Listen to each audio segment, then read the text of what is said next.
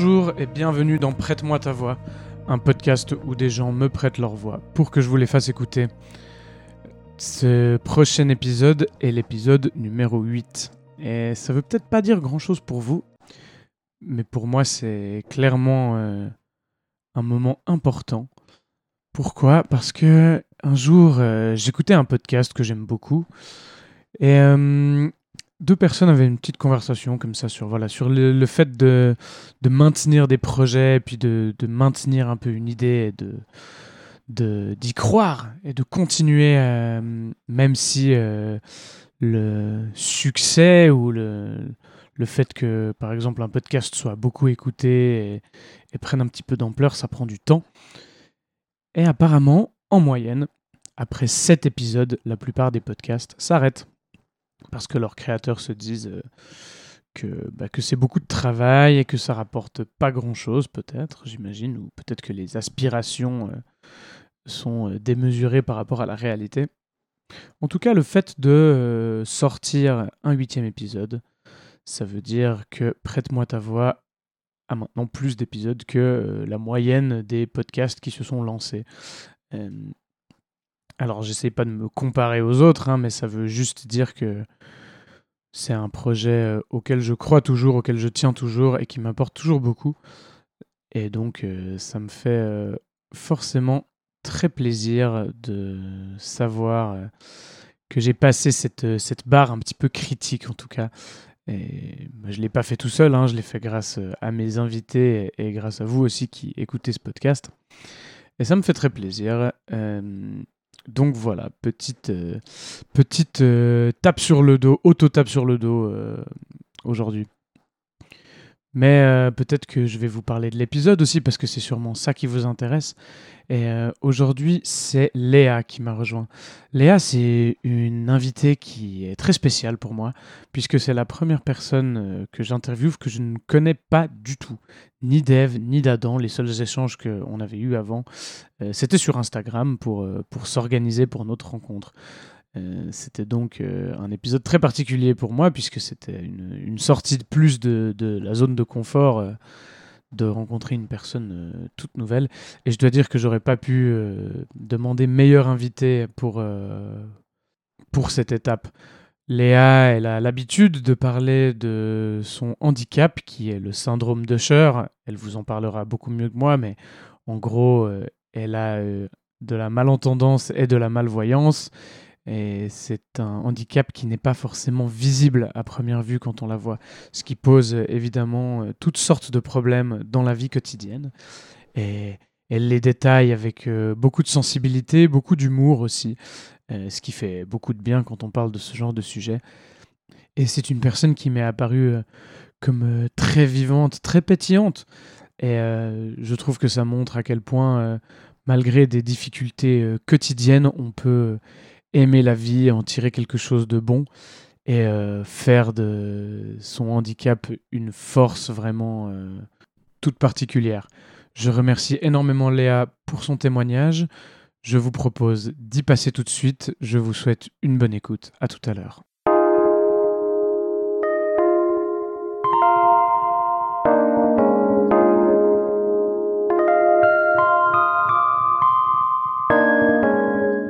Donc, je suis là pour parler de mon syndrome de chair.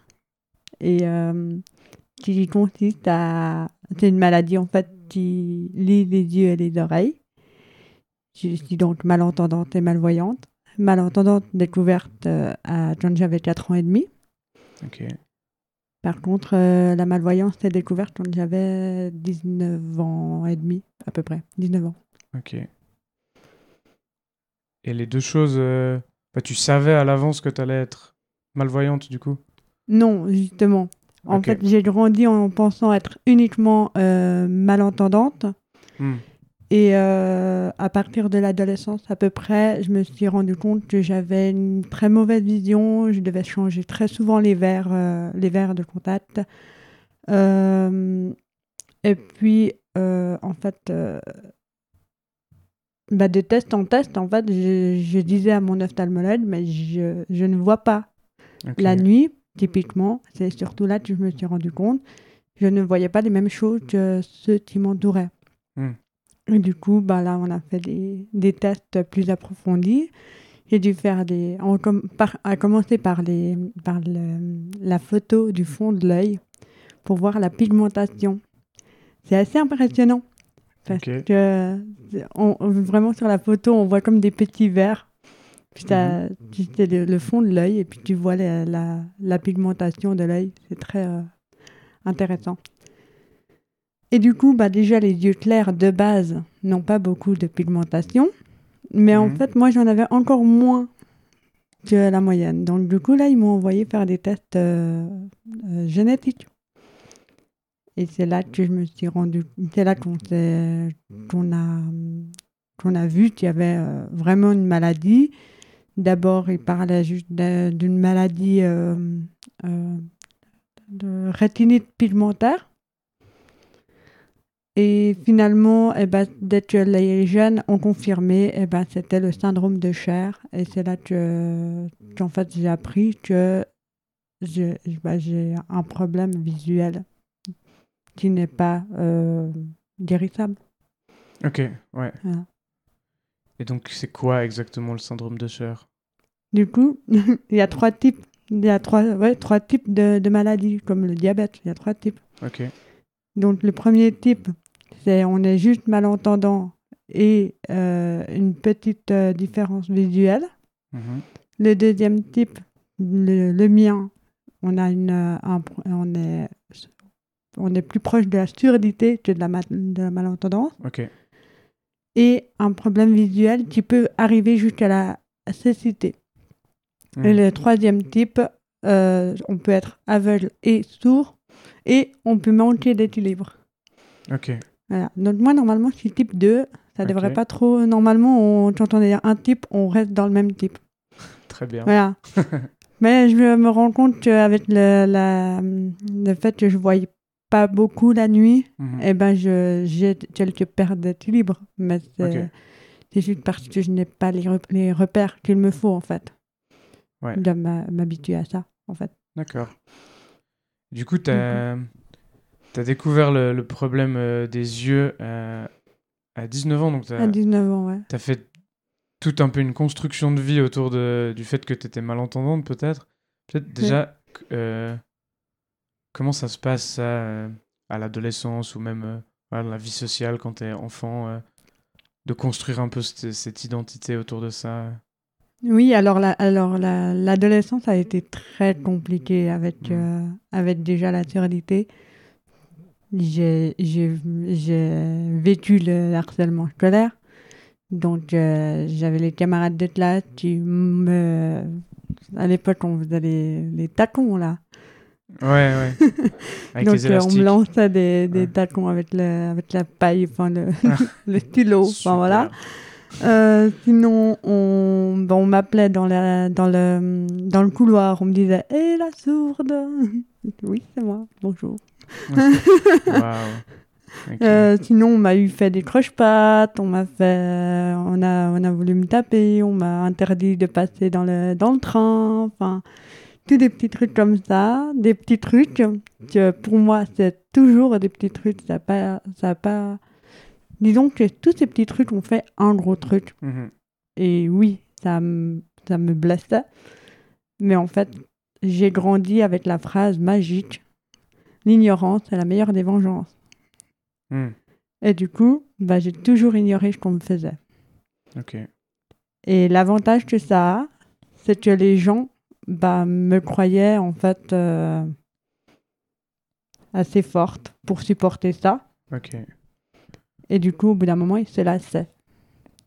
Hmm. Et quand. euh, mais par contre, bah, comme je l'ai déjà eu dit, euh, quand je rentrais à la maison, je, je lâchais tout, quoi. Ouais. J'étais dans ma chambre, je... c'est bon, là. ouf. Il n'y a plus personne autour de moi, je, je pleure, je crie, je... Tu m'étonnes. ouais. voilà. Mais, euh, mais au final, bah, ça fait de moi aujourd'hui la personne vraiment forte que je suis et j'en veux pas à ces personnes. C'est l'adolescence. Hmm. C'est c'est là où on est con. On peut dire ça.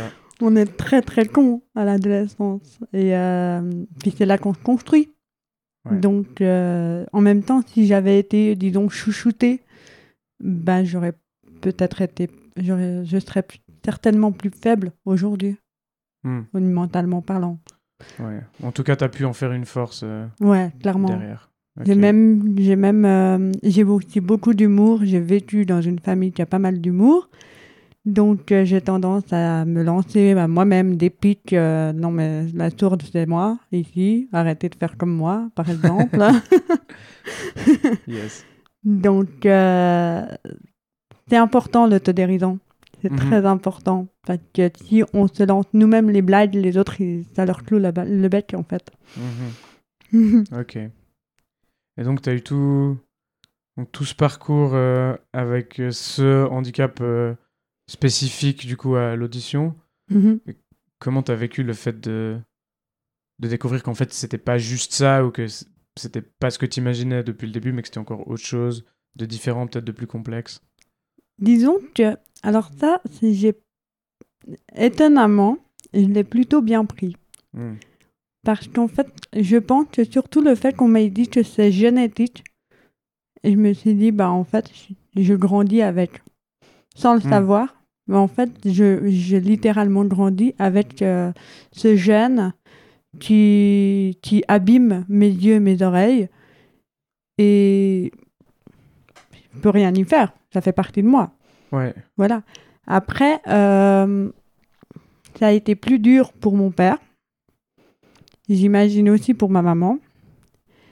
Mais euh, ma maman est un petit peu moins expressive. Entre mes parents, mon, mon père est le plus émotif. du coup, euh, C'est bien, c'est assez rare. Ouais, en général, c'est l'homme qui, Mhm. qui a un mur devant lui, mais ouais.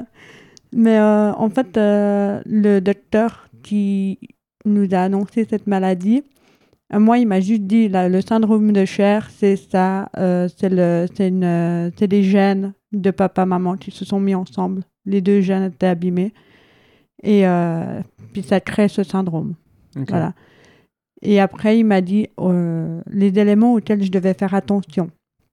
Comme euh, bah, je dois faire attention à la fumée, quel que soit le type de la fumée. Donc, je dois ne pas fumer et je dois même éviter genre le, le, le, le feu, le, la fumée du feu. Parce que dès que- on a souvent mal aux yeux Ouais. quand on a. Bah, moi, ça m'attaque la rétine.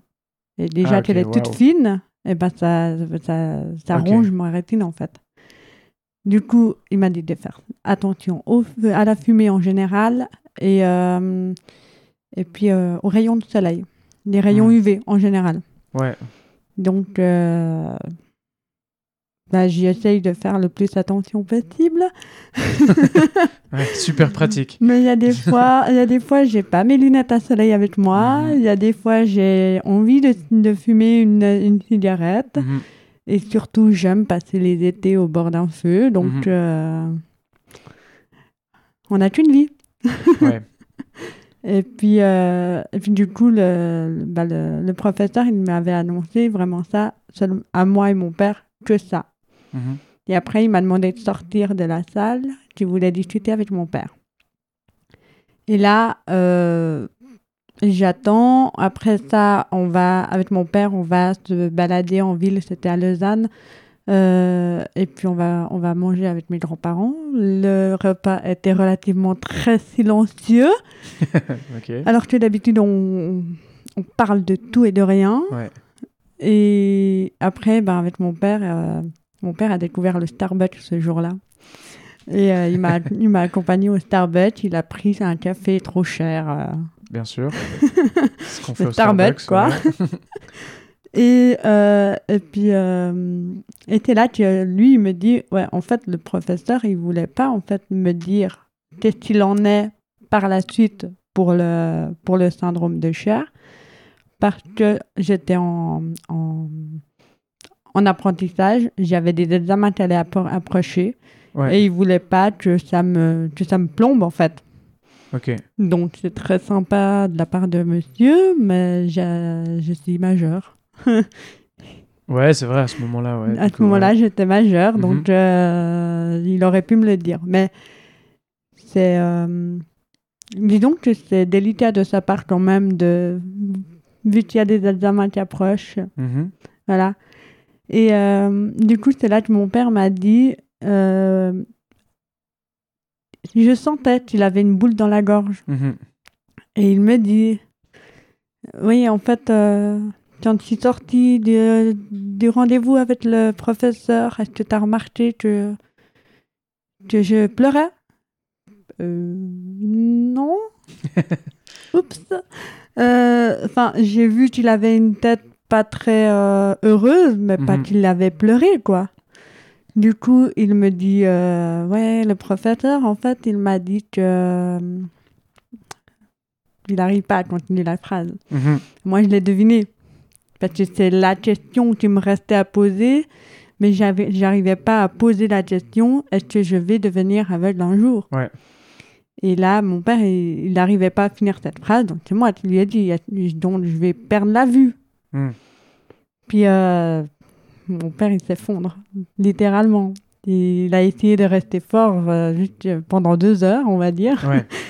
Et euh, puis là, euh, il s'est effondré. Et puis moi, en fait, je me suis dit, mais en fait, je crois que je m'y attendais.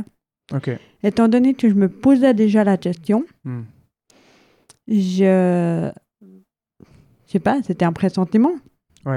Et du coup, euh, bah là, mon père effondré devant moi. Je me dis, je vais, je vais le consoler. En fait, Ouais. moi, pour l'instant, je laisse, euh, je laisse euh, cette information un petit peu de côté. Je vais, je vais faire un câlin à mon père. Je vais lui dire, écoute, ça va aller. On est en Mhm. Suisse. La, la médecine, elle avance. Elle, c'est- on, a eu, on a vu des prouesses médicinales incroyables Mhm. Pourquoi ça ne marcherait pas pour la vue Surtout que maintenant, ils, vont, ils, ont, ils ont déjà des trucs, euh, ils, ont, ils ont des tests de, de, de greffe d'œil, Ok. même robotique. Enfin, après, je suis pas très pour d'avoir des yeux robotiques, mais, Ouais. mais euh, on, on verra ce que ça donne. Quoi. Enfin, Il y aura peut-être une solution, et puis s'il n'y en a pas, bah, ça sera des solutions pour les prochains. Mais Ouais. en attendant, bah là, on m'estime euh, que je perds la vue dans 30-40 ans. Ok. J'ai 26 ans. Ouais. Donc ça fera à 55, 60 ans, quoi. Ouais. Enfin, Faut déjà y arriver. ouais, faut déjà y arriver, effectivement. Et au pire, bah, je serai une Ouais. vieille grand-mère aveugle. C'est pas grave. Bon, là, je Mm. viens d'insulter ceux qui ont 60 ans, du coup. Mais euh, ça ça m'inquiète pas trop. Enfin, surtout que on m'a dit 30-40 ans quand j'avais 19 ans. Aujourd'hui, c'est toujours la même, euh, la, la même estimation. Donc, ma vue est restée très stable. Hmm. Et euh, le seul euh, moment où c'est pas stable, c'est la nuit. Parce que la nuit, à la base, j'avais juste un champ de vision très restreint. Et maintenant, en fait, je ne vois plus que les champs lumineux. Et du coup, quand tu dis la nuit, c'est par exemple, tu marches dans la rue le soir. Ouais. Là, par exemple, tu vois que les lampadaires. Exactement. Je vois le, le faisceau lumineux du lampadaire, Ouais. mais les personnes qui sont, par exemple, dans la partie ombre autour du lampadaire, euh, je vais voir des silhouettes Ouais. très vagues mais je ne vais jamais reconnaître les personnes. Ok. C'est un peu compliqué, surtout quand j'ai envie de sortir au bar avec les copains, Ouais. parce que du coup, euh, les gars, ils sont là, hé Léa, euh, tu, tu veux boire quoi? Puis moi, je suis là, c'est qui qui me parle Et je regarde, genre vraiment bien. euh, c'est euh, même quelqu'un qui, qui s'approche de moi pour me faire la bise. Mhm. Je le vois pas s'approcher Ouais. de moi. Et du coup, en fait, c'est déjà noir devant moi. Alors en plus, il se rapproche. Du coup, je suis là. Qu'est-ce que tu essayes de faire? Ah merde, pardon, tu vas partir, tu veux faire la bise. Vraiment désolé, je te faisais pas un vent. Donc, euh, c'est c'est euh, compliqué, mais bah, de nouveau, de l'humour, on le prend à la rigolade. Les gens qui viennent vers moi, qui me mettent la main sur l'épaule en me disant je vais m'en aller. Ils se mettent en retrait, ils me disent je vais m'en aller. Moi, je me mets en retrait en mode c'est bon, merci, je t'ai déjà vu. Ouais. Et, euh, et puis après, bah, les, les, les personnes qui m'entourent ont été très compréhensives et savent maintenant comment euh, réagir avec moi.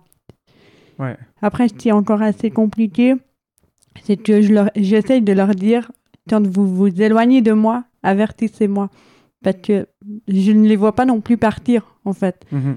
Genre, je- si je discute avec une personne qui est en face de moi et qu'il y a une troisième personne sur, sur mon côté, euh, je, tant que je ne regarde pas cette personne, je ne vais pas voir si elle bouge.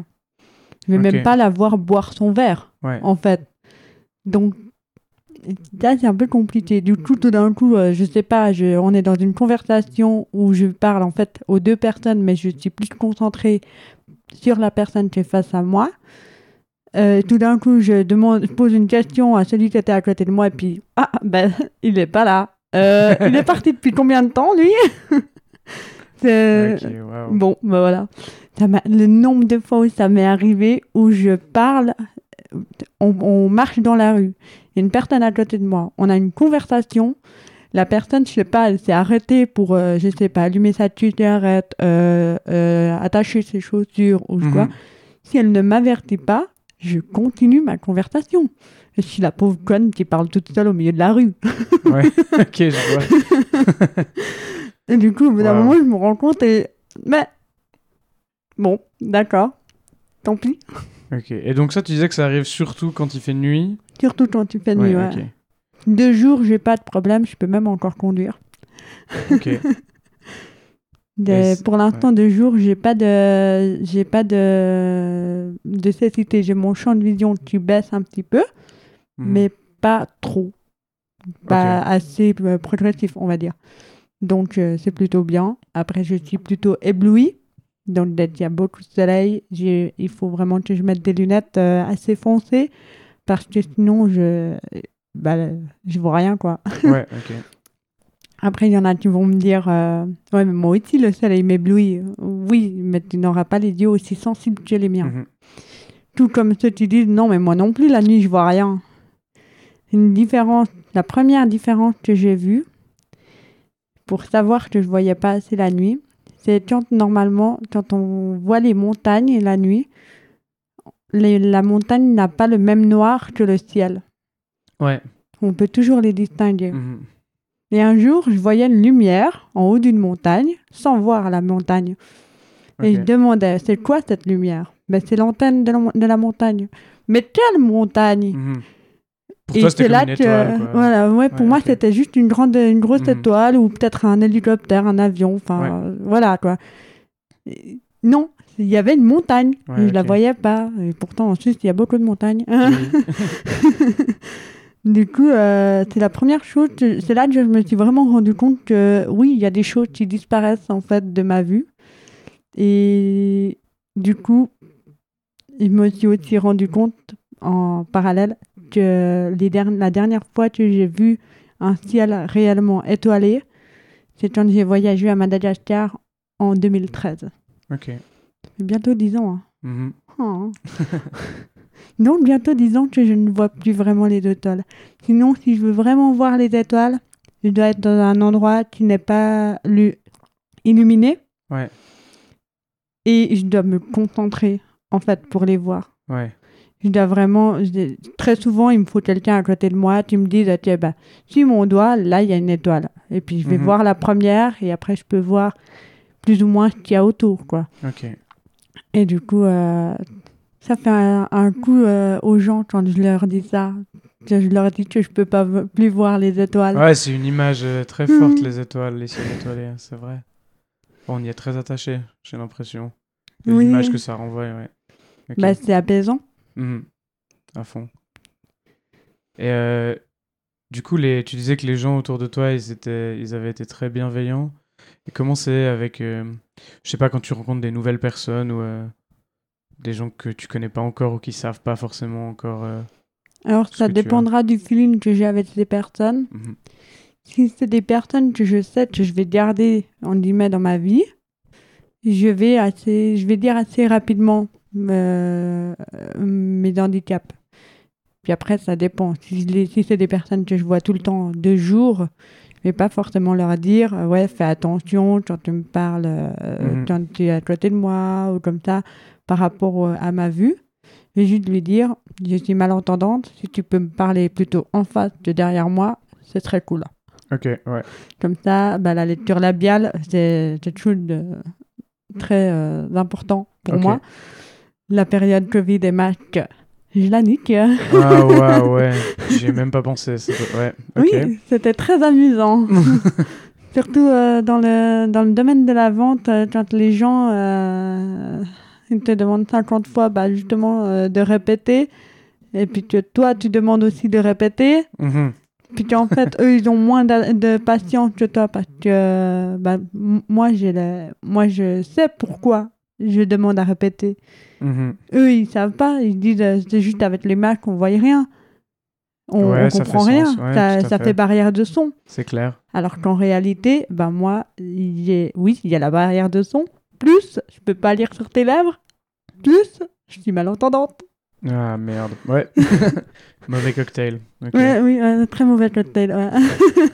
Ok. du coup, euh, mais heureusement, j'avais le droit de demander aux gens euh, si j'avais besoin de baisser le match. Ok. Ouais. Hmm. mais ouais, sinon, les, les, ouais, pour dire aux gens, je j'ai pas de problème de le dire, euh, de dire mon, mon handicap. J'ai tellement, en fait, ça fait, ça fait partie de moi. C'est, j'ai pas à l'ignorer, j'ai pas à le, à le, à le cacher, en fait. J'ai toujours voulu, par exemple, les, les appareils auditifs. J'ai Mhm. toujours cherché à les avoir d'une couleur assez voyante. Ouais. Genre, les derniers, la dernière paire, elles étaient bleues. Celles d'avant, elles étaient violettes. Donc, euh, à chaque fois, j'ai eu les couleurs que je pouvais. Seulement, bah, dès que j'étais adulte, euh, ils font des appareils à la couleur de tes cheveux. Donc, maintenant, j'ai des fun. appareils qui s'appellent champagne. Ok. Mais après, bah, par exemple, avec les clients, je leur dis pas. Enfin, de toute Mhm. façon, euh, moi, je suis fleuriste. euh, ils me prennent un bouquin, un bouquet.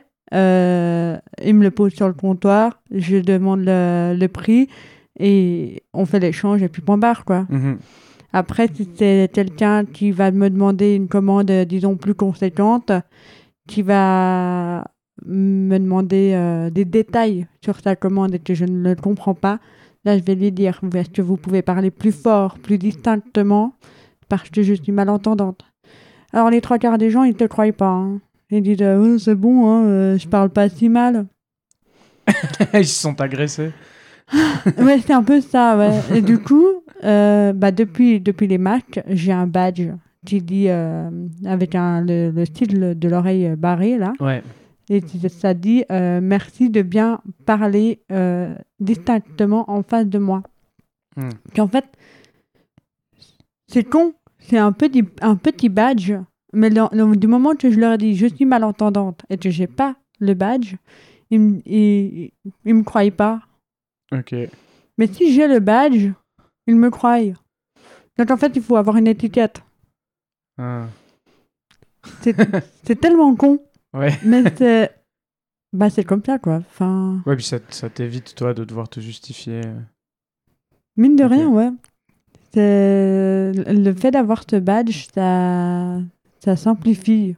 Ça simplifie. Je, je trouve ça absurde, mais ça simplifie le Ouais. fait que j'ai pas besoin de leur dire euh, non, mais je suis vraiment sourde. Tu veux voir mon appareil peut-être? Mhm. Là, ils- quand je leur dis je suis sourde, ils regardent, euh, ils regardent mon badge. Ah ouais, effectivement. Ok. En même temps, mon badge, il est pas sur mon oreille, mais Ouais. Bref. Mais du coup, de, de ce que je comprends de ce que tu dis, c'est que y a... toi, tu as, intérêt à ce, que, à ce que ton handicap il soit relativement visible. En soi, Ouais. Parce que les gens puissent se rendre compte. c'est ça. C'est que si le handicap est invisible, les gens pensent que tu mens. Et que, ou que tu fais du cinéma. Après, c'est vrai que la surdité, elle est peut-être pas assez. euh, euh, évoquée Mhm. pour qu'on puisse. euh, pour que les gens comprennent les différents stades de surdité. Mhm. Que- C'est vrai qu'il y a le sourd où, on entend, où il n'entend rien du tout. Il y a certains sourds qui ne peuvent pas être appareillés parce que même appareillés, ça marche pas. Ouais. Et là, les gens, quand, euh, quand on leur parle de la surdité, c'est ce qu'ils voient. Du coup, quand on leur dit non, mais je suis sourd appareillé, ça veut dire que j'entends. Ils vont dire non, mais t'es pas sourd puisque tu entends. Mais quand tu vas dans la com- communauté sourde et que tu leur dis euh, je suis euh, malentendante, les gens ils vont te dire bah non, t'es toi sourd, toi t'es entendant. Alors je suis où les gars? Mais, euh, mais c'est vrai que, comme la malvoyance, du moment que j'ai pas, si euh, à une soirée j'ai pas la canne blanche pour me déplacer, Mhm. euh, les gens me croient pas si je leur dis je t'ai pas vu. Ok. Je t'ai pas vu parce que je suis malvoyante. Hmm. Non, si j'ai la canne blanche, ah tout de suite, oh, la personne elle voit pas bien. Ouais. Et pourtant, bah, la malvoyance, eh ben, justement, elle est... on n'en entend pas beaucoup parler, mais pourtant, on sait qu'il y a les aveugles, les malvoyants et les voyants. Mhm. Mais c'est vrai ce que tu dis, les gens. euh, Enfin, moi, je, je me projette un petit peu, mais quand tu vois quelqu'un avec une canne, effectivement, tu fais hyper attention. euh, Puis c'est vraiment un signe de. Ouais, c'est vraiment un signe qu'il faut porter une attention particulière à cette personne, en fait. Ouais, c'est ça. Hmm. Mais même quand tu vois, euh, à Lausanne, je crois qu'on voit pas mal de, de personnes avec les cannes se balader. Oui. Et euh, dès que tu vois quelqu'un euh, s'arrêter au bord de la route, tu, en tant que personne voyante, tu vas, tu vas tout de suite euh, être attiré par sa canne. Tu vas te dire, et si elle traverse, je vais l'aider. Parce que si elle traverse et qu'il faut pas, j'ai envie de la retenir. Ça- Ouais. Déjà, rien que ça, dans notre tête, ça va déjà euh, être alarmant, en fait. Mhm. J'ai euh, euh, l'automne dernier, j'ai été pour la première fois en boîte de nuit depuis que je suis malvoyante. Et je me suis dit, il fallait que j'essaye. Ouais. Et du coup, j'ai pris la canne blanche avec moi pour pouvoir, bah, parce que c'est une boîte de nuit où il y a des escaliers, des rampes, enfin voilà. Mhm. Et du coup, euh, mon double, c'était Halloween. Et du coup, en fait, les, les, les agents de sécurité à l'entrée, ils ont essayé de me faire enlever ma canne blanche parce qu'ils croyaient que ça faisait partie de la, du costume, alors que j'étais seulement maquillée. et, euh, et en fait, ils, ont, ils avaient peur que je frappe des gens avec ma canne, en fait. Ah, ils voulaient te la confisquer comme si c'était une Ouais, arme. bah, c'est- ça reste un bâton blanc, on dit même. Oui. Et du coup, euh, bah, ils avaient peur que je fasse du mal aux gens. J'ai dû leur répéter au moins, je sais pas, 4-5 fois, leur dire non, mais j'ai un problème visuel, je ne vois pas bien. Genre là, je te vois, mais tu, je te vois, je vois pas ton visage. Mhm. Et euh, j'avais ma sœur à côté de moi qui était en train de s'énerver en disant Ouais, mais vous comprenez pas, ma sœur, elle est, elle est, elle est à moitié aveugle. voilà. Moi, je- j'essayais de trouver un moyen de comment leur faire comprendre qu'il faut que je garde cette canne avec moi. Mhm. Et, euh, et c'est bah, mon copain qui, euh, de sa voix plus euh, menaçante, en guillemets, Mhm. plus, plus forte, leur a dit Cette demoiselle ne voit pas. Cette canne l'aide à se déplacer. Mhm. Elle a besoin de sa canne. Genre, vraiment, il, il leur a parlé, mais comme si c'était des teubés, quoi. Ouais. Et du coup, il a, euh, il a, et du coup, là, ils ont dit, ah ouais, ok, bon, vous faites attention, mais au moindre problème, on vous, euh, on vous sort. Ok. T'es ah, t'inquiète, t'auras pas de problème. Mais si t'as un problème, c'est quelqu'un qui est bourré et qui shoot ma canne, quoi. Ouais. Enfin, voilà. C'est pas toi qui va poser des problèmes normalement. Ouais. Normalement. Du coup, euh, voilà. Du coup, j'ai pu enfin rentrer dans cette boîte de nuit quand même. C'était, mais j'ai quand même, j'ai pas pris, j'ai pas gardé, j'ai deux cannes blanches. J'ai une courte qui avertit juste que je ne vois pas assez, mais elle me sert à rien au niveau euh, du guidage. Ouais. Par- Et puis j'ai la canne longue qui frotte par terre pour voir justement où, où sont les marches, les Mhm, rampes, mhm. pour voir comment est l'état du sol en fait. Et euh, du coup, là, la grande, je l'ai pliée et je l'ai mise dans mon sac parce que, parce que je. pour gagner la confiance des agents de sécurité en fait. Du coup, j'ai gardé que la petite. Mais elle a été utile dans le sens que les, les- gens me voyaient arriver avec cette petite canne et du coup, ils s'écartaient. Ouais. C'est ça qui est génial avec la canne blanche, c'est que je suis Moïse. Mhm. Je suis Moïse dans la foule. J'écarte la foule. J'adore. J'aime bien cette image. Mais euh, ouais, c'est assez, euh, c'est assez impressionnant comme les. Bah, en fait, je pense que ces agents de sécurité aussi, ils n'ont pas forcément l'habitude de voir des aveugles euh, se déplacer Mhm. en boîte de nuit. C'est rare de voir des, des personnes euh, malvoyantes ou aveugles dans des lieux publics, en fait. Ouais. Je veux dire, même si tu vas, euh, je sais pas, au Paléo ou euh, Mhm. dans des festivals comme ça, il n'y a pas beaucoup de monde. euh. Mais alors justement, comment c'était après, une fois que tu étais dans la boîte de nuit, euh, Bah, une fois, comme expérience après, bah, je, je bougeais pas beaucoup parce que j'avais pas envie de shooter les pieds de tout le monde. Mhm. Mais euh, bah, je restais dans un coin, on était dans, dans notre coin, on buvait des verres et puis on, on, on, on dansait un petit peu. Et puis, euh, puis voilà, mais après, ouais, les gens, dès y a des- quand on se déplaçait pour aller euh, dehors pour fumer, par exemple, bah, les gens voyaient que j'avais la canne, Mhm. ils s'écartaient. Donc, il n'y avait Ouais. pas de souci. Après, par rapport à ce que je voyais, euh, je voyais euh, les faisceaux lumineux euh, dans, partout, mais les visages des personnes, bah, je les voyais pas. Je voyais le- les petits euh, dômes de, de tête euh, par Ouais. rapport à la lumière.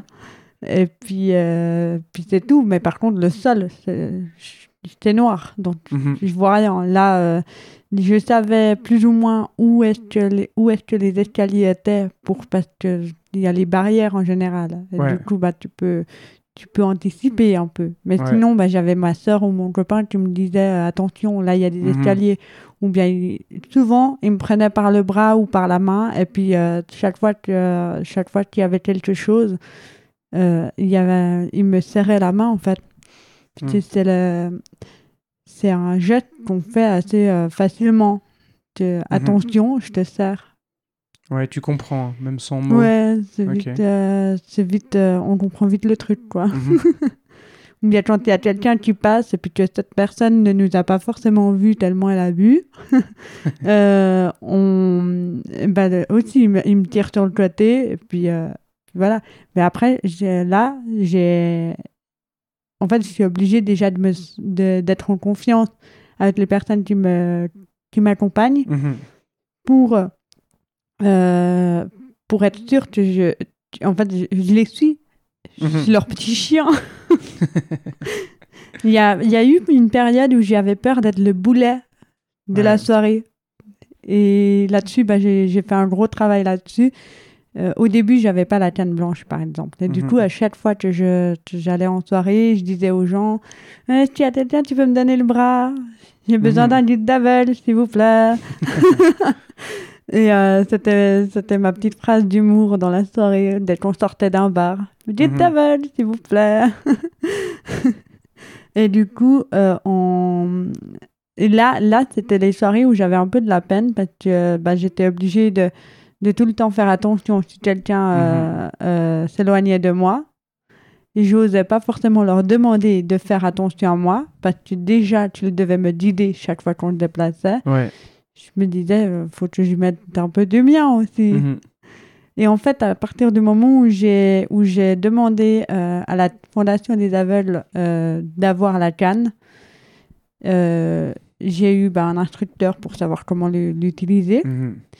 Et là, et là, me disais, mais je vais jamais l'utiliser parce c'est quand même un, un accessoire Mhm. supplémentaire. Il faut la sortir, il faut la déplier et après il faut l'assumer. Ouais.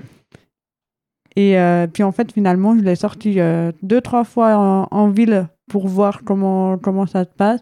Et j'ai adoré. Parce que justement, je n'ai plus à dire attention, j'arrive, Mhm. pardon, j'aimerais passer. Non, là, je passe et les gens s'écartent. Mhm. Et du coup, je me suis dit, j'ai plus à me justifier. Mhm. Ça, moi, ça m'enlève un poids parce que les gens me voient et j'ai pas besoin de faire attention et à mes pieds et à mon entourage. J'ai juste Mhm. à faire, euh, j'ai juste à, en fait, à kiffer ma vie, euh, à regarder euh, partout où je veux, sauf mes pieds, sauf les gens. Et puis, euh, et puis, euh, c'est plus facile pour me déplacer. Mhm. Et en plus, euh, par exemple, mon copain qui m'accompagnait pratiquement partout, euh, lui, il a, ça l'a soulagé aussi parce que justement, bah, si tout d'un coup il veut aller fu- fumer, euh, il va juste me dire euh, je vais fumer. Et, et puis après, il, peut, il sait qu'il peut me laisser là où je suis. Mhm. Que si j'ai besoin d'aller aux toilettes, il n'est pas obligé de m'accompagner jusqu'aux toilettes. Ouais. Si je veux aller chercher un verre, il n'est pas obligé d'aller de m'accompagner le chercher.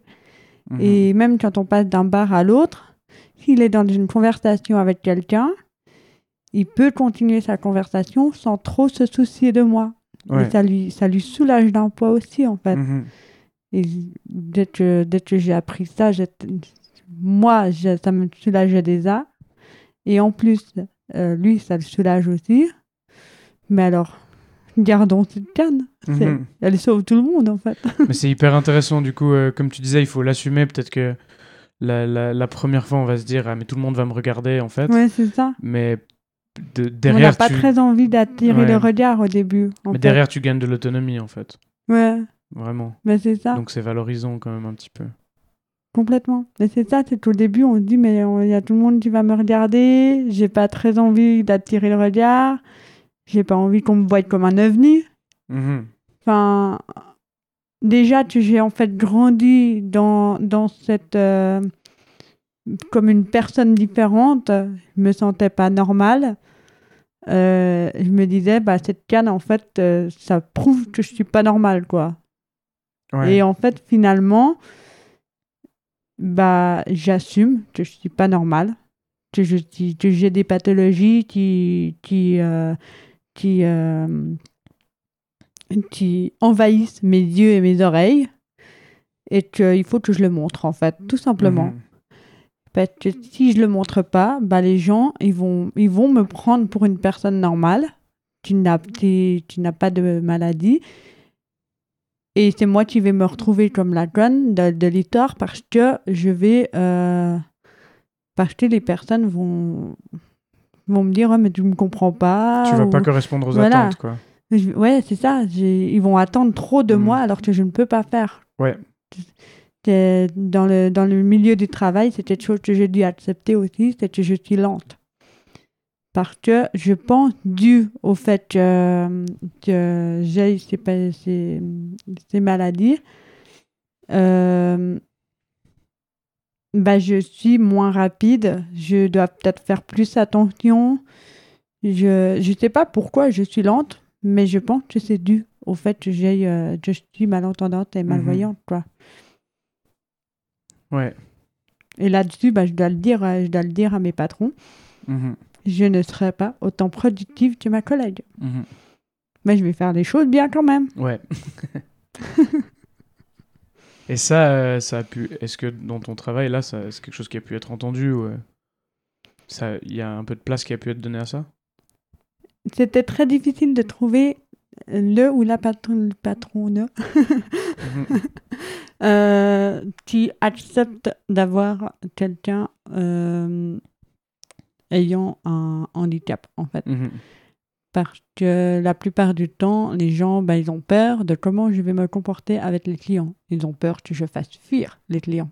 Mhm. Parce que si le client, il est pas patient et puis il dit, ah, mais elle, elle comprend rien. Eh ben, il va, il va jamais revenir. Mais euh, en fait, j'ai quand même donné bah, mes atouts. J'ai dit comme quoi je, bah, mon métier, je le connais. Je, Mhm. je, je le fais très bien. Euh, j'ai quand même réussi mon CFC, donc euh, ça veut quand même dire que je suis douée dans mon métier. Mhm. Euh, et sinon, euh, je, ouais, je leur dis que j'ai beau être lente et peut-être plus. euh, je vais peut-être faire des ventes moins rapides avec les clients, Mhm. mais je suis, euh, je suis capable, en fait. Ouais. Et si vous, si, euh, si vous me donnez pas ce travail, en fait, vous allez me freiner dans mon développement. Mhm. Parce que si je ne travaille pas, euh, je fais quoi? Mhm. Eh ben, dans ce cas, je dois trouver quelque chose, euh, on guillemets, plus, plus adapté à moi. Mhm. Mais qu'est-ce qui est adapté à moi? Bah, Selon beaucoup de personnes, les personnes aveugles et malvoyantes, elles sont derrière un ordinateur. Ok. Mais pour l'instant, j'ai suffisamment de vue pour ne Mhm. pas être derrière un ordinateur. L'informatique, c'est ce qui est le plus facile à adap- adapter aux personnes aveugles. Ok. Et, Avec euh, des claviers spéciaux et Hmm. des outils spéciaux. euh. Ouais, bah, en fait, il peut, on peut faire euh, la, lecture, euh, la lecture de l'écran. Ouais, ok. Et du coup, euh, c'est ce qui est plus facile à adapter. Sinon, ça va être euh, des, des, des métiers qui se font à la chaîne, Mhm. Qu'il n'y a pas besoin de, bah, de voir pour pouvoir euh, le faire. Ou euh, il y a pas mal de, de physiothérapeutes qui, font, qui sont aveugles aussi. Ok. Enfin, pas mal d'aveugles qui sont physiothérapeutes plutôt. D'accord. Euh, mais sinon, dans la surdité, ben, on va aller dans les métiers d'usine Hmm. qui se font aussi à la chaîne où on n'a pas forcément d'écouter pour, Mhm. euh, pour faire ce qu'on a à faire. Ou alors, ça va être euh, euh, souvent les... aussi derrière l'ordinateur parce que tu lis et puis t'écris et puis voilà. Mais après, ça dépend du, de la, du niveau de ta surdité parce qu'il y a beaucoup de sourds qui sont illettrés. Hmm. Parce que bah, si tu es sourd, tu n'entends pas les sons. Ouais. Et si tu n'entends pas les sons, tu ne sais pas comment les, les écrire. Mhm. Et du coup, euh, c'est compliqué. Mhm. Enfin, le, le- les- les métiers ne sont pas faits pour les personnes ayant euh, ce, ce genre de handicap. Ouais. Tout comme pour ceux qui ont des handicaps euh, moteurs. Ouais. Il y a beaucoup de métiers qui ne sont pas adaptés non Mhm. plus. Mais euh, du coup, pour l'instant, bah, je suis une personne suffisamment valide Mhm. pour pratiquer mon, mon métier. Et puis j'ai trouvé une patronne qui est très, qui est très compréhensive. Mhm.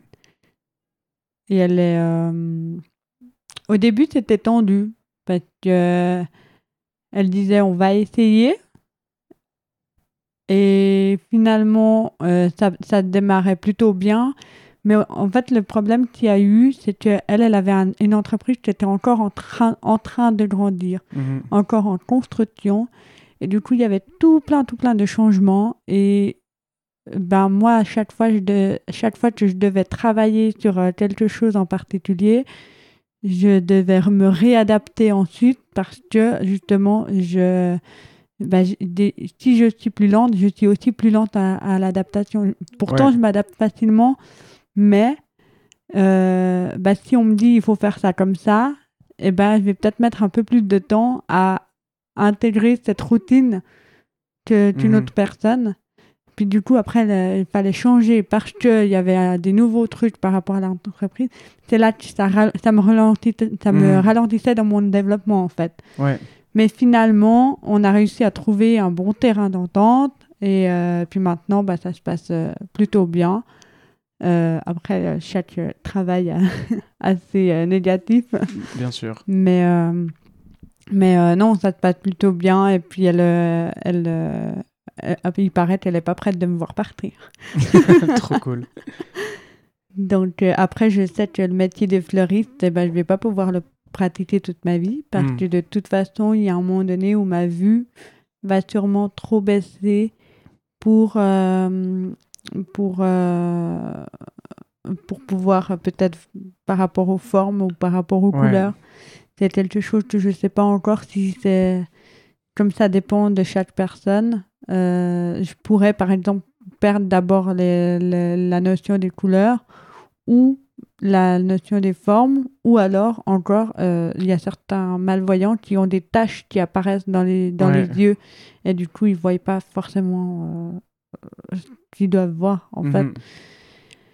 Et euh, là, bah, je ne sais pas du tout comment, comment ça va évoluer, en fait. Ouais. Et du coup, là, je fais une formation de kinésiologue pour pouvoir, euh, pour pouvoir euh, me rediriger après. Ok. En fait, maintenant que j'ai envie d'apprendre, c'est pas plus tard. Ouais. C'est pas quand j'aurai 40 ans que j'aurai envie de faire une autre formation euh, Ouais, par rapport. ouais. voilà. Et, et ça, bah, je l'ai averti, j'ai dit à ma, à ma patronne, je lui ai dit, écoute, je vais commencer une formation Mhm. parce que de toute façon, eh ben, euh, je vais pas pouvoir être fleuriste toute ma vie. Mhm. Puis une des premières choses qu'elle m'a dit, mais c'est est-ce que tu vas rester avec nous?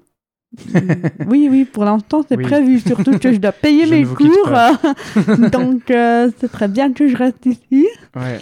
mais je vais juste devoir te demander en fait du temps pour mes cours. Mhm. Donc euh, baisser mon taux et euh, comme ça je peux, je peux Mhm. suivre mes cours tout en étant euh, au travail quoi. Ok. Trop bien. Ouais, c'est génial.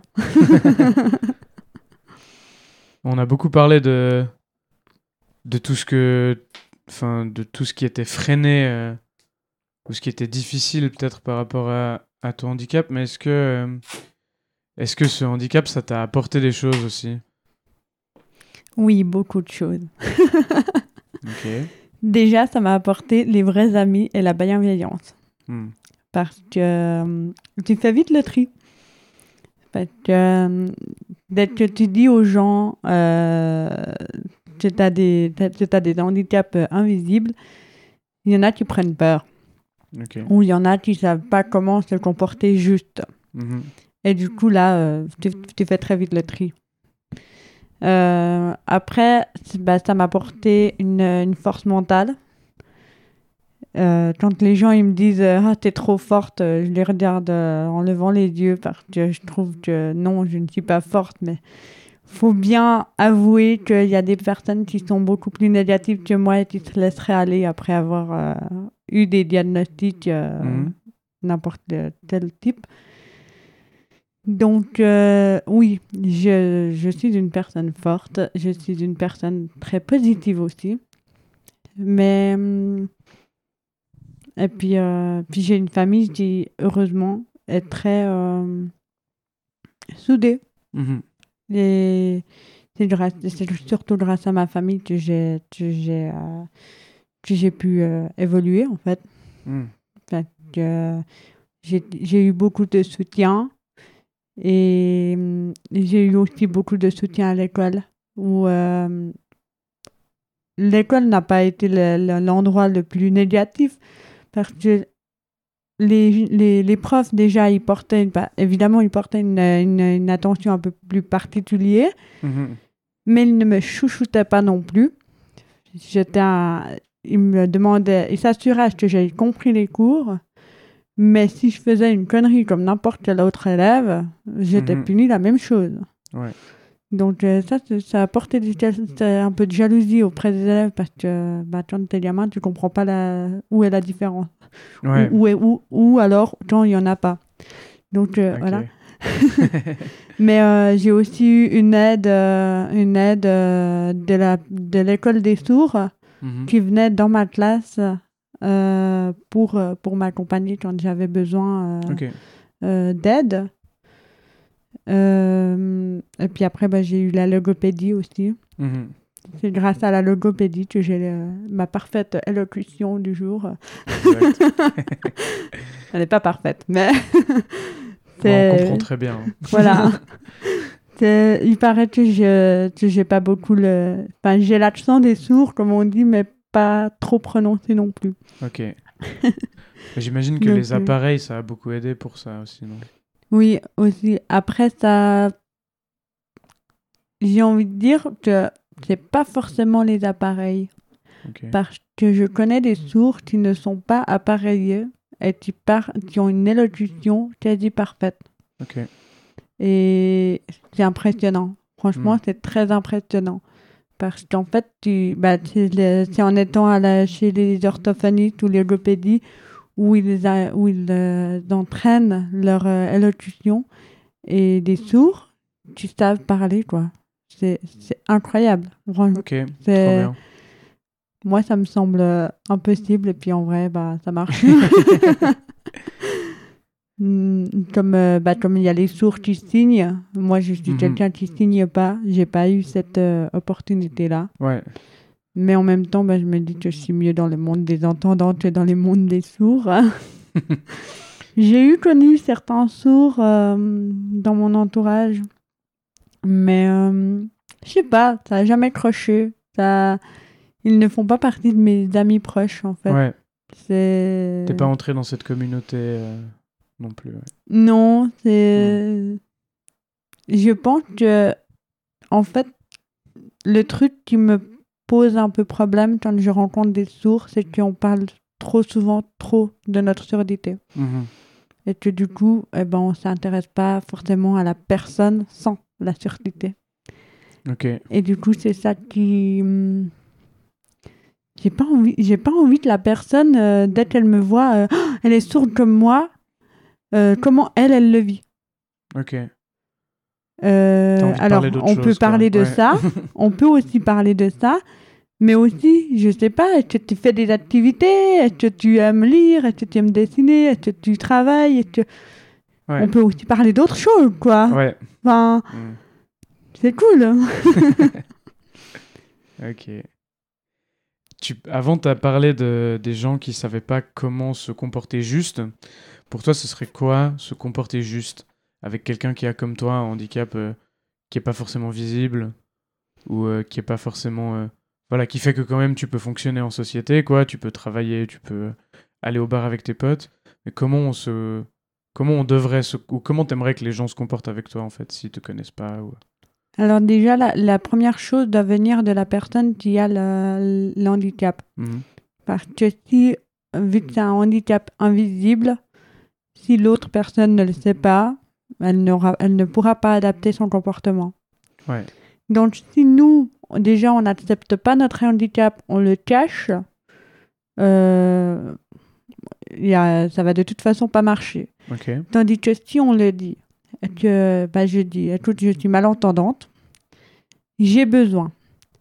Euh, bah, j'ai besoin que tu me parles en face, j'ai besoin que tu articules, j'ai besoin que tu ne, que tu ne chuchotes pas. Chuchoter, c'est le pire truc. Ok. Euh, j'ai besoin que tu, euh, que tu aies le visage dégagé.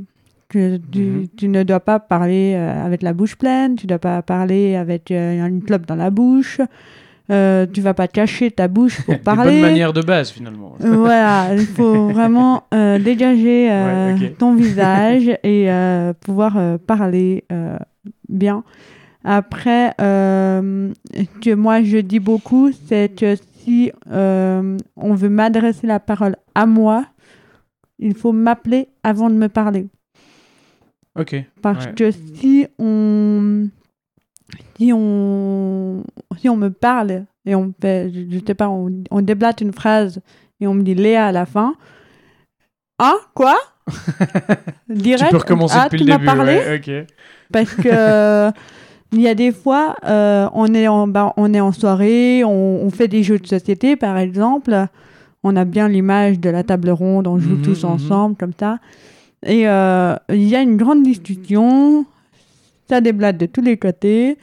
Moi, tout de suite, là, je suis perdue. Je me dis, alors j'essaye de, de prendre les sujets qui m'intéressent. Tout d'un coup, j'entends un Léa. attention, je mets les radars, si ça tu me parles. Et euh, quoi? Euh, Je sais pas de quoi tu parlais, ni pourquoi tu m'as appelé. Ouais. Ah non, non, mais je parlais juste de toi. Ah ouais. Ah, ok. Par contre, Léa, est-ce que tu peux? Oui, je peux. Dis-moi tout. ok. Et, et c'est là que c'est ça c'est important, c'est de me de- d'appeler avant la Ouais. personne. Ou si vous connaissez pas le prénom, euh, au moins lui taper euh, sur Mhm. l'épaule. Comme ça, en fait, elle, euh, elle- la personne porte toute son attention. Et c'est plus facile de communiquer. Tandis que si on doit juste choper une bribe de conversation, c'est c'est le truc qui est le plus compliqué pour nous. Ok. Après, ce qu'il y a, c'est quand on est. euh, moi, je donne l'exemple, par exemple, au, au bain, au bain ou à la piscine. Euh, je ne porte pas mes appareils. Mhm. Ça tient pas l'eau. Et euh, du coup, là, avant d'enlever les appareils, je dis aux gens si vous voulez être avec moi, euh, vous êtes avec moi. Si vous voulez être en groupe, vous restez en groupe. Mais je vais pas pouvoir être en groupe avec vous. Il Ouais. y a une personne ou deux qui peut m'accompagner, mais au-delà de ça, euh, ça sert à rien. Je vais, je vais rien comprendre. Ouais. Donc, et puis encore plus, là, il faut pas me parler de très loin, il faut être tout près de moi.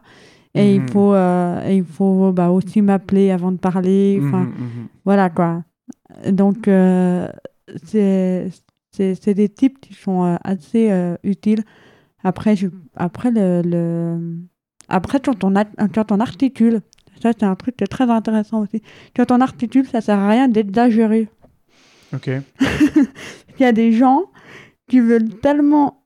Il y a certaines personnes qui ont déjà une bonne articulation. Et dès qu'ils di- dès qu'ils voient que la, que la personne en face d'elle est sourde, ils veulent encore mieux articuler. Mais c'est pire, parce que si on veut articuler encore mieux,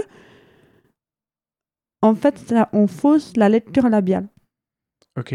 Ouais, bah comme quand on, quand on veut faire, quand on fait des tests de lecture labiale. Ah, est-ce que tu vas deviner ce que je vais dire là? Ouais. Ok. Ouais. Eh ben, très souvent, les personnes font ça, mais sans, euh, sans penser que, en fait, on a déjà une, certaine lecture labiale sur le visage qu'on voit, et que si tu déformes ta bouche, ben, on va rien comprendre en C'est fait. comme si t'écrivais n'importe comment, quoi. Voilà, T'arriverais pas à lire après. Ouais, Ouais. d'accord. C'est intéressant. c'est une bonne comparaison là. Ouais, c'est une très bonne co- comparaison. En fait, t'é- t'écris n'importe comment pour, pour, euh, pour aller plus vite, par exemple. Mhm. eh ben, on n'arrive pas à te lire. Ouais. Et... Ouais, Là, c'est pareil, ça. tu déformes ta bouche. C'est hyper intéressant, je trouve, parce qu'en fait, c'est vrai qu'on va peut-être avoir tendance à ralentir Ouais. ou à, ouais, à exagérer, comme tu dis, à faire des grands mouvements de bouche. Mais Bah, en fait, si en tu fait fais personne. un A, ouais. Si tu fais un A de base euh, pas trop ouvert, et puis Mhm. que finalement tu vas grand, ouvrir grand ta bouche pour dire Mhm. euh, ton A, euh, ben, on pourrait prendre ton A pour un O, parce que tu Ouais. ouvres grand la bouche. Et puis en fait, personne parle comme ça. bah non, Et toi, t'as appris à lire des lèvres de gens qui parlent normalement, en fait. bah c'est ça.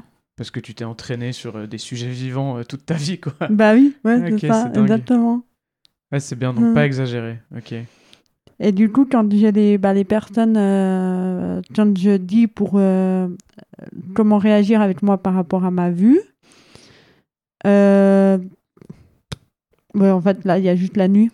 Il y a juste la nuit où je leur dis, faut me dire quand vous partez, quand vous arrivez. ouais, comme tu disais avant. Puis voilà, quoi. Enfin, Mhm. j'ai pas, pour l'instant, j'ai pas cherché à.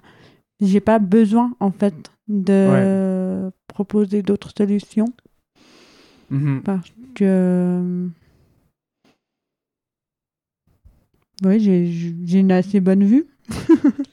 Et du coup, est-ce que, euh, est-ce que si tu vois que, que la personne a un handicap mais qu'elle n'en a pas parlé, est-ce que c'est ok de poser la question de comment tu peux t'adapter ou il faut, Ah oui. avis, attendre que ça vienne de cette personne? Alors, moi, personnellement, j'aime quand on me pose la question. Ouais.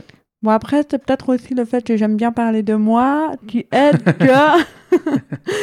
Mais euh, personnellement, je préfère. Je prends l'exemple des parents qui disent quand la gamine, elle vient vers toi, elle dit Pourquoi tu parles comme ça? T'as un appareil dentaire? Euh, Non, j'ai un appareil auditif. Et très souvent, les, les parents, ils retirent leurs enfants en disant Ah, faut pas dire ça.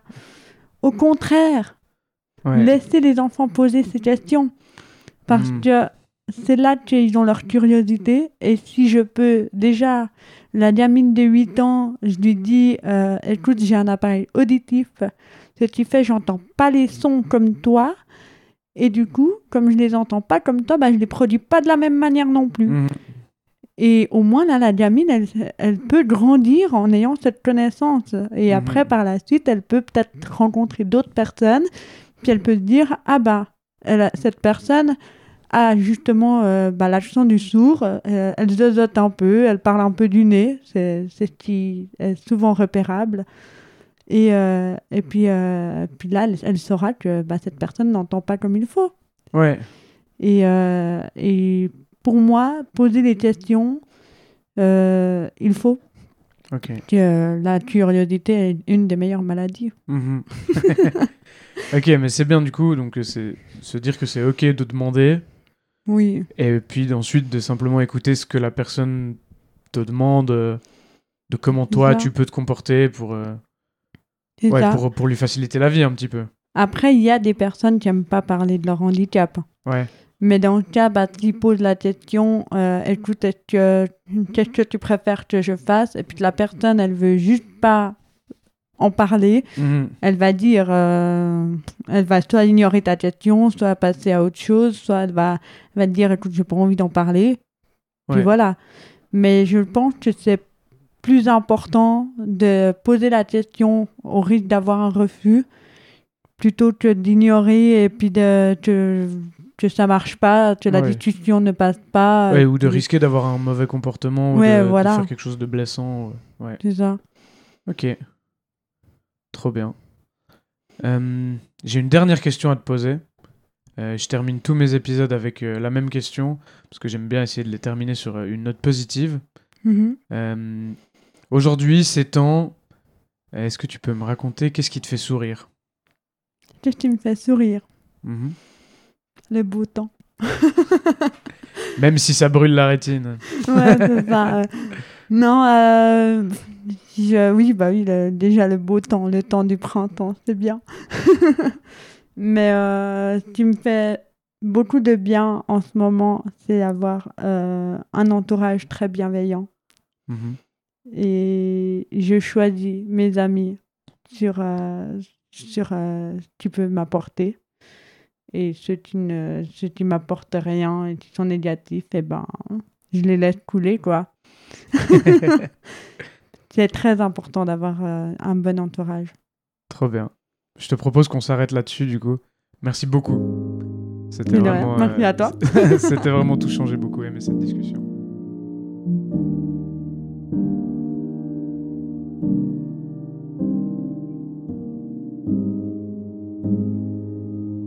Prête-moi ta voix est un podcast enregistré, produit et réalisé par moi, Fred Rebaud. Il sort les mardis, une à deux fois par mois, selon mon rythme personnel.